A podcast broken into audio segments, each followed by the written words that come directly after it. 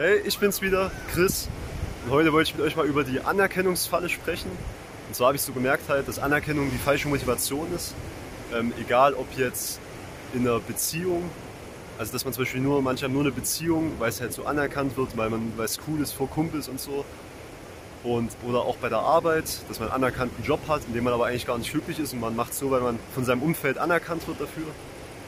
Ähm, oder auch zum Beispiel, wenn man jetzt kein Fleisch isst, zum Beispiel vegan lebt, ähm, dass man das auch nicht macht, weil man dann irgendwie vor Freunden, vor Familie ja komisch darauf angesprochen wird.